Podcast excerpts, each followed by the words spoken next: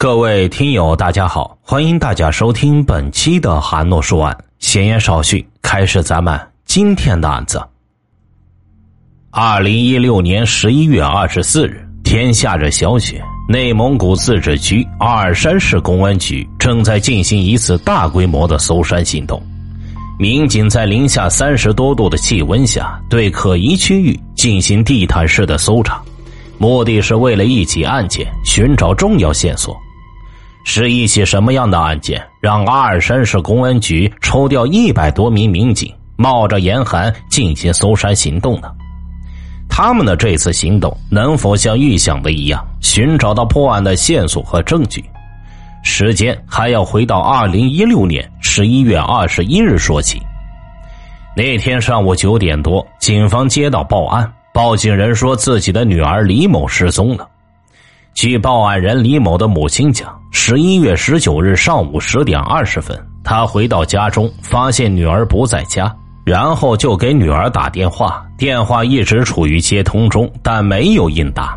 起初，李某没有接电话，并没有引起母亲的注意，他认为女儿有事情，闲下来迟早会跟他联系的。李某离异之后，跟着母亲一起生活，他每天都跟母亲有电话联系。可在二零一六年十一月十九日当天，李某离家之后，很长时间都没有给母亲回电话，这让母亲有了一丝不祥的预感。李某的男朋友听到这个消息后，立刻从哈尔滨开车赶往阿尔山。李某母亲跟警方反映，当天她和女儿男友找了一天，一直没有找到李某的下落，而且李某的电话在二十日的凌晨五点多关机了。李某不像是自己离家外出，也不像是跟别人私奔了，因为之前一点预兆都没有。在李某失踪的当天早上，他母亲跳广场舞的时候，他还跟母亲说他要多睡一会儿，一会儿再起来。在八点多的时候，她跟男朋友还在微信视频聊天，没说要去外地，说一会儿起来之后要出去溜达溜达。接到李某失踪的报案后，阿尔山市公安局第一时间启动了刑事案件的侦查机制。警方感觉这起案件不是一个简单的失踪案件，于是决定，不管是不是命案，必须先找到人。很快，围绕李某失踪的外围调查就在城区多个地点迅速展开。警方调查得知，李某没有正式职业，一直闲赋在家。平日里爱好就是打麻将，李某是没有其他的经济来源，身上有那么一点钱，每天玩牌也是赢一天输一天，以娱乐为主。李某平日里接触的人不多，活动的范围也不大，那他失踪会不会跟与他打牌的牌友有关呢？警方开始侦查的时候，把李某平时生活当中接触到的朋友和他经常去的地点、接触到的人员全部都调查了。但调查的结果是，这些人跟李某的失踪没有什么关系。就在访问李某经常打牌的牌友过程中，有人向警方反映，李某失踪当天，也就是十九日，他本来是答应一早来打牌的，可李某却始终没有出现。在案情分析会上，侦查员推测，会不会是李某打牌露富，被人盯上了？据了解，李某家刚刚因为拆迁得了一笔钱款，母女二人以此为生活来源。原本李某与母亲一起生活，并没有什么稳定的收入，一直是男朋友负责李某的日常开销。自从去年得到拆迁款后，李某母女二人的日子才宽裕一些。警方了解到这些情况后，始终没有查到直接指向李某失踪的线索，案件也陷入了僵局。侦查员也比较困惑，为什么人能不翼而飞呢？警方从情和仇两方面展开调查，结果都没有线索。从李某二零一六年十一月十九日失踪到二十一日报案，警方启动了刑事案件侦查机制，可侦查员的调查进行到二十二日，居然没有查到任何有价值的线索。警方开始着手从李某失踪当天的活动轨迹入手调查，年轻的女子李某的失踪，在阿尔山当地引起了不小的震动。警方通过调查李某的生活圈，始终没有发现与李某失踪有关的线索，于是决定改变侦查方向。据李某母亲反映，李某是在二零一六年十一月十九日早上离家的。母亲晨练回家后就联系不上李某。母亲陈炼与女儿分开的这两个小时，成为警方寻找李某的重要时间段。警方调取了李某家附近的监控视频，在为数不多的监控视频中，警方终于查找到李某的身影。监控显示，二零一六年十一月十九日，李某离开家后，在自家楼下上了一辆蓝色的小轿车。当时，警方怀疑这辆蓝色的 QQ 车是本地跑出租的黑车。这辆蓝色的 QQ 很快就带着李某离开了居住的小区。可在开出小区后，警方就发现了异常。这辆车从李某居住的小区出来之后，往教育园区的方向走，这与李某当天要去打麻将的方向不一致，而且恰好相反。蓝色 QQ 车很快消失在了监控范围之外，而车子行走的方向是阿尔山城区的郊外。警方猜测，也可能是上教育园区接另外一个牌友。再往下追查，发现车子过了教育园区之后返回来时，车的副驾驶上已经没有人了，这就太不正常了。在当地寒冷的冬季，很少有人去往郊外活动。也就在此时，警方仔细查看了李某小区内的监控，发现这辆蓝色 QQ 车疑点重重，因为这辆车停在李某家楼下半个多小时。而且从这辆车停在李某家楼下开始，很多人路过这辆车，但是这辆出租车没有招呼任何人，也没有拉任何人，就像是在那里等人一样。这辆车半个小时前就来到李某所住的小区，如果是黑出租，司机应该会主动下车招揽生意，可在半个多小时的时间里，这辆蓝色的车子就停在李某家的楼下。而李某下楼之后，他没有直奔那辆蓝色的车子而去，而是向前走去。路过那辆车的时候，这辆车的司机才叫住了他。因为监控比较远，听不到声音，但是感觉应该是驾驶员跟李某交谈了几句，然后李某绕到了副驾驶上上了车。再结合蓝色出租车开出小区后转向郊外的异常行驶路线。警方对案件有了初步的推测，这辆 QQ 车应该是预伏在李某家楼下，伺机等待李某。当时警方怀疑这辆车的驾驶员看到李某衣着华丽，身上带的现金应该比较多，可能在李某家楼下等待机会抢劫李某。当警方分析出李某可能遭遇抢劫时，便开始担心李某的生命安全。因为在车从郊外返回市区的监控中，副驾驶位置上已经看不到李某的身影，而这辆车往返的间隔是二十四分钟。难道司机在这二十四分钟里把李某杀害，然后抛尸了？警方立刻出动大量警力，分了十一组，从教育园区往口岸公路两侧进行寻找。警方在接到报案的第三天，也就是二零一六年的十一月二十四日，大规模的野外搜山行动开始了。当时阿尔山天气的气候是零下三十二度，非常的寒冷，而且还下着清雪。二十四号整整一天没有搜到任何东西。在大规模野外搜索的同时，专案组的其他成员也在紧锣密鼓的加紧工作，希望能找到李某与蓝色嫌疑车之间的更多信息。侦查员在调查了李某失踪之前一段时间内，他都跟什么样的人接触，他都去过什么样的场所，他的一些生活规律都进行了调查。很快排查出，在李某失踪的前一天晚上，也就是零点五十多分，李某在回家的路上，在李某家楼下有一辆车非常可疑。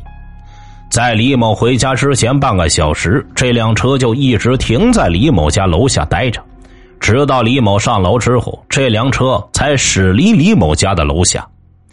经过比对，发现李某失踪前一天凌晨在李某家楼下待着的这辆车，就是十九号李某所乘坐的那辆蓝色 QQ 轿车。这辆蓝色车辆居然在李某失踪的前一天就出现在了李某家楼下，这个发现让警方推翻了之前黑车司机寻找目标抢劫的推断，李某的失踪很可能是熟人作案。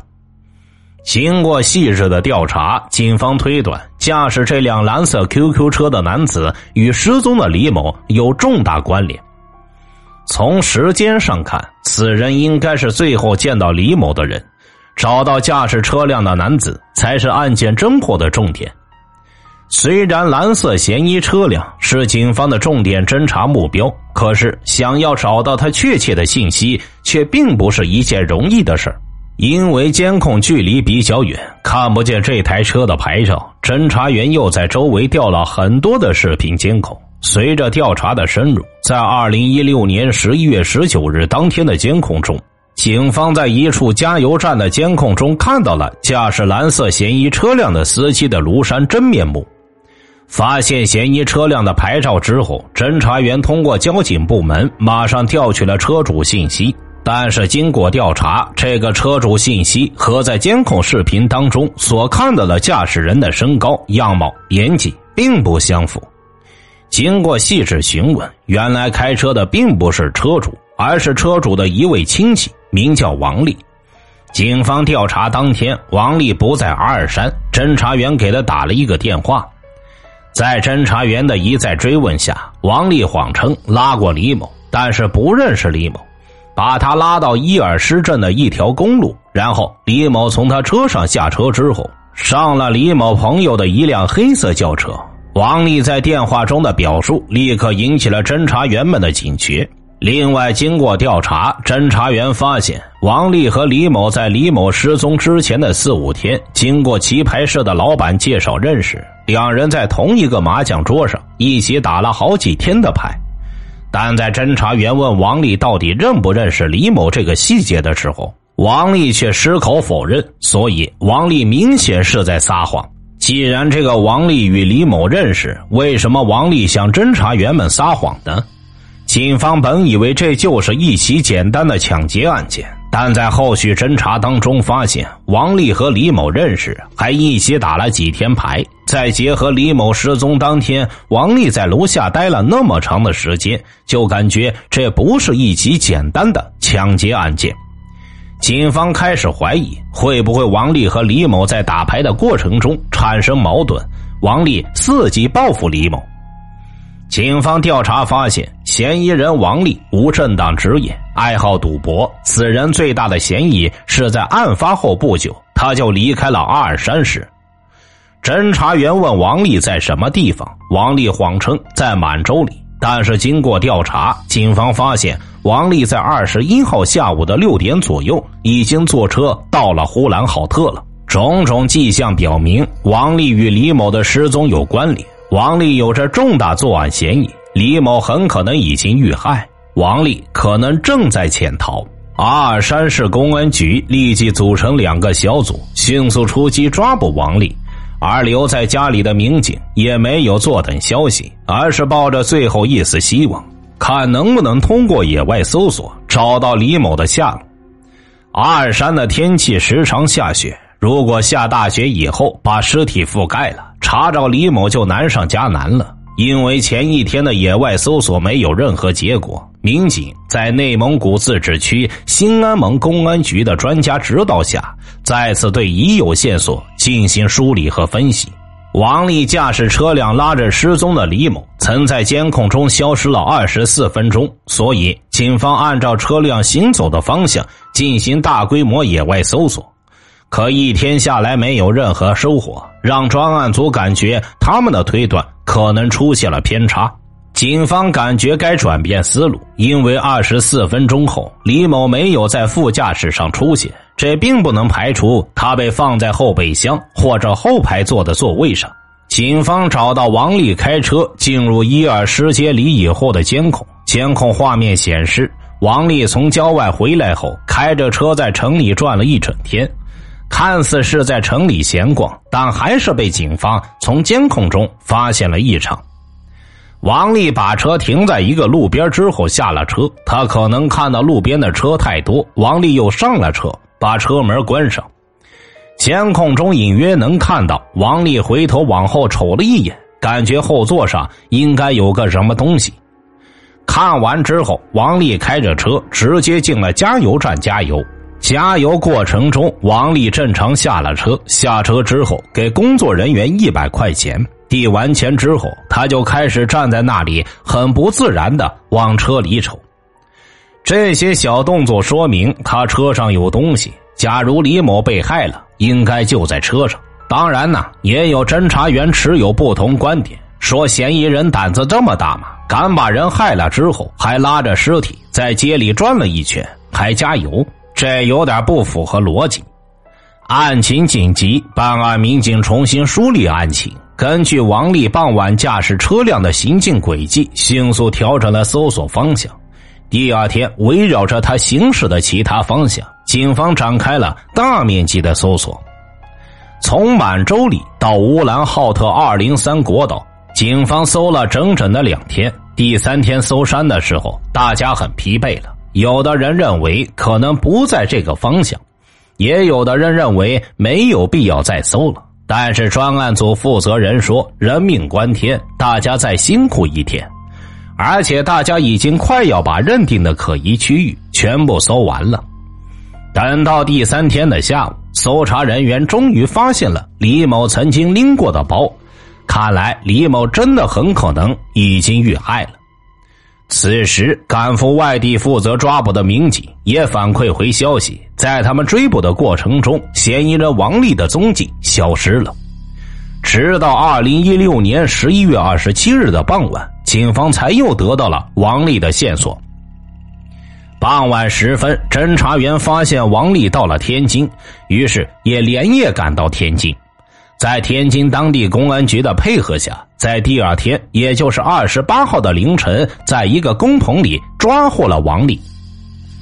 后经过突审，犯罪嫌疑人王丽交代了自己抢劫杀害李某的全部过程，并指认了抛尸地点，死者所在的位置距离警方发现死者包的位置仅有五公里。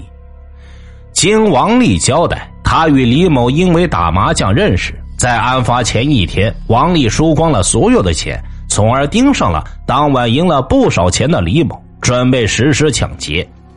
十一月十八日夜晚，因为在李某家楼下没能得手，第二天一早把李某骗到了阿尔山郊区外，将其杀害，并抢走了李某身上的几千元现金，并抛尸荒野。至此，阿尔山市公安局将此案成功侦破。而等待王丽的将是法律的严惩。听大案要案，观百态人生，欢迎留言、转发、点赞。我是说书人韩诺，关注我，了解更多精彩大案。好了，这个案子就为大家播讲完毕了，咱们下期再见。